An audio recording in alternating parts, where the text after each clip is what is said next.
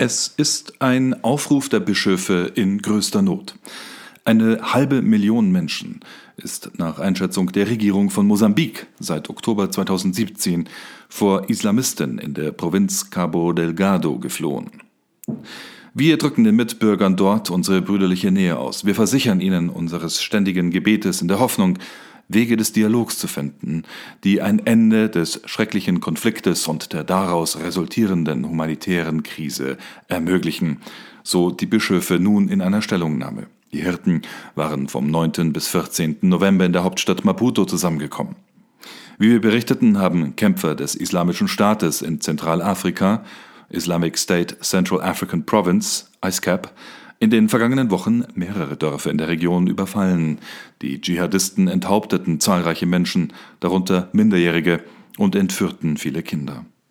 In ihrem abschließenden Kommuniqué bekräftigen die Bischöfe ihr Bemühen in dieser großen Not, für die ihnen anvertrauten Gläubigen ein Zeichen der Hoffnung zu setzen.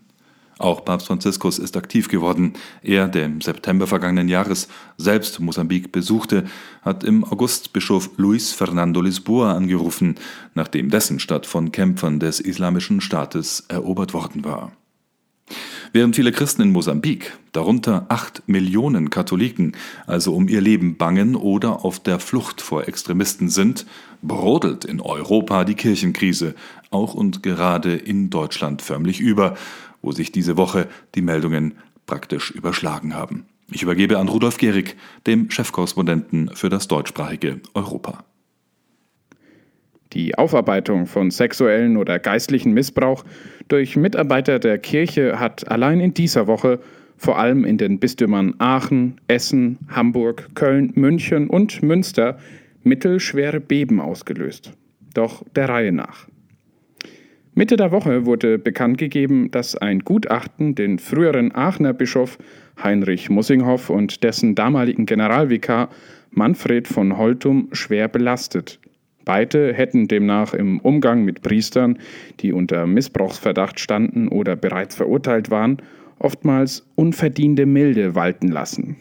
Der Vorwurf der vorsätzlichen Vertuschung wird nach Ansicht der Gutachter dadurch unterstrichen, dass die Akten des Bistums teilweise auffällige Lücken hätten. Der amtierende Bischof von Aachen, Helmut Thieser, hat nun in einer ersten Reaktion von seinem Vorgänger ein Zeichen der Reue verlangt und gesagt, Zitat, das System Kirche hat bei Missbrauch versagt. Versagt haben gleich mehrere Bistümer im Fall des mittlerweile 87-jährigen Kölner Priesters A der vor Jahrzehnten wiederholt wegen Missbrauchs verurteilt und dennoch weiterhin als Seelsorger eingesetzt wurde. Im November 2019 hatte das Erzbistum Köln erstmals die Öffentlichkeit über diesen Skandal informiert. Demnach war Priester A bereits 1972 wegen, wie es hieß, fortgesetzter Unzucht mit Kindern und Abhängigen zu einer Haftstrafe verurteilt worden. Ab 1973 war er im Bistum Münster tätig, wo er 15 Jahre später erneut wegen sexueller Handlungen an Minderjährigen auffällig wurde und eine Bewährungsstrafe erhielt. Ab 1989 arbeitete er wieder im Erzbistum Köln, diesmal als Altenheim-Seelsorger, bis er ab 2002 als Ruhestandsgeistlicher ins Bistum Essen kam und dort bis ins Jahr 2015 weiterhin ungehindert als geweihter Geistlicher wirkte. Erst 2019 hatte Wölki ihm die Ausübung der priesterlichen Dienste verboten. Gestern äußerte sich schließlich der Essener Bischof Franz Josef Overbeck zu dem Fall und gestand, dass er sich als Bischof schuldig gemacht habe, weil er den Täter weiter beschäftigte. Einen Rücktritt schließt er vorerst noch aus. Ebenfalls am Donnerstag meldete sich Kardinal Rainer Maria Wölki zu Wort und zeigte sich entsetzt darüber, dass das Erzbistum Köln in diesem Fall nicht auf die warnenden Stimmen gehört habe. Wölki versprach unterdessen lückenlose Aufklärung, bei der die dafür verantwortlichen Personen herausgefunden und benannt werden sollen. Einer dieser verantwortlichen Personen, der Münsteraner Bischof Felix Genn, der sowohl im Bistum Münster als auch zu seiner Zeit als Bischof in Essen den Priester nicht sanktionierte, äußerte sich heute. Die Verantwortung und die Federführung für die Aufarbeitung und Kommunikation des Falls liege beim Erzbistum Köln, teilte seine Pressestelle mit und wiederholte ein altes Statement von Genn, in dem er im letzten Jahr für seine persönliche Schuld um Vergebung bat, aber auch dem, Zitat, System einen Teil der Verantwortung zuschob. Verantwortung will der Erzbischof von Hamburg, Stefan Hese, nun übernehmen. Vor wenigen Stunden teilte er mit, dass er sich heute offiziell mit einem Schreiben an die Bischofskongregation in Rom gewandt habe. Darin informiert er diese über die öffentliche Debatte um die Aufarbeitung von Fällen sexuellen Missbrauchs im Erzbistum Köln, mit denen auch er als damaliger Leiter der Hauptabteilung Seelsorge und als Generalvikar befasst war. Hese wird dabei von einigen Medien eine maßgebliche Rolle bei der Vertuschung vorgeworfen. Schon gestern hatte er bekannt gegeben, dass er sein Amt als geistlicher Assistent beim Laiengremium ZDK niederlegt, bis die Vorwürfe geklärt sind. Ob noch weitere Konsequenzen folgen werden, die dann auch sein Bischofsamt betreffen, soll nach Heses Aussage nun die Bischofskongregation in Rom klären. Zum Abschluss noch eine aktuelle Meldung aus dem Erzbistum München. Dort gibt es bereits Konsequenzen für die sogenannte integrierte Gemeinde. Der geistlichen Gemeinschaft wirft man massiven geistlichen Missbrauch vor.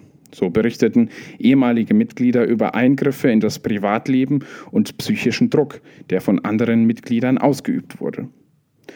Am heutigen Freitag gab die Erzdiözese München-Freising schließlich bekannt, dass der Erzbischof Kardinal Reinhard Marx den öffentlichen kirchlichen Verein nach intensiver Visitation in der Erzdiözese aufgelöst hat. All die Nachrichten, die wir Ihnen hier nur in Kurzform präsentieren konnten, können Sie selbstverständlich noch einmal ausführlich nachlesen bei uns unter www.cnadeutsch.de. Vielen Dank, Rudolf. Zum Abschluss noch schnell einen Blick in Richtung Vatikan und Assisi. Als Vatikanisches Davos wird die digitale Veranstaltung bezeichnet, die in diesen Stunden unter dem offiziellen, offenbar absichtlich zweisprachigen Titel Economy of Francesco abgehalten wird, zu Deutsch also in etwa die Wirtschaft von Franziskus. Bis zum morgigen Samstag wird auf der digitalen Veranstaltung über nachhaltiges Unternehmertum diskutiert. Einer der Hauptredner wieder einmal Jeffrey Sachs. Sachs, ein US-amerikanischer Wirtschaftswissenschaftler und UN-Berater, war in den letzten 24 Monaten auf sage und schreibe mindestens sechs Konferenzen des Vatikans als Redner eingeladen. Der Professor hielt Vorträge zu vielen Themen, von Bildung bis Ethik.